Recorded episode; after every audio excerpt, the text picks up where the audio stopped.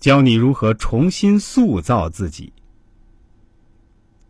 如果我们对自己的命有清楚的认识，知道哪一条路更适合自己，我们有意识的避免那些不适合自己走的路，相信我们的道路肯定会越走越宽敞。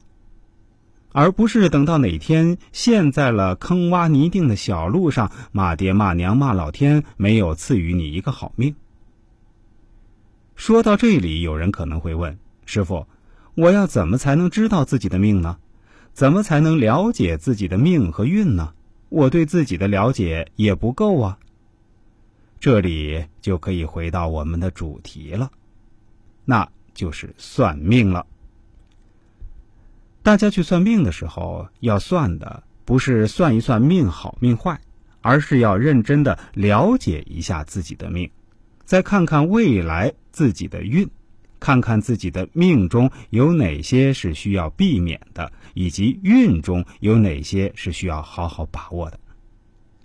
人生是命与运综合匹配的结果，对于我们每一个人而言，命固然重要，但是。只要认清楚，不要盲目认命就够了。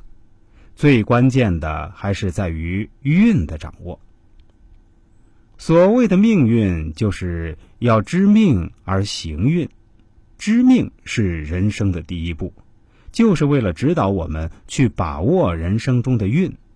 只要我们善于行运，善于借助运中的大事，就一定能把人生的主动权掌握在自己手中。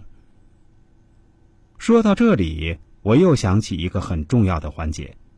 很多曾经去算命的益友都会有这样的认知，那就是确实有很多的命理师在算命的时候算准了他们过去发生了什么事情，比如在家里的长辈、父母情况啊，什么时候遇到过什么灾劫，是病了还是出了车祸呀，等等，这些都算得很准。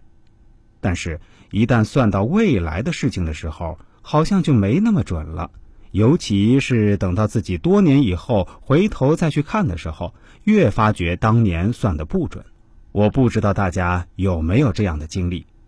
事实上，我可以告诉大家，这倒并不是当初为大家算命的命理师水平不够，而是同样牵扯到命理学中一个非常重要的概念，那就是再造命盘。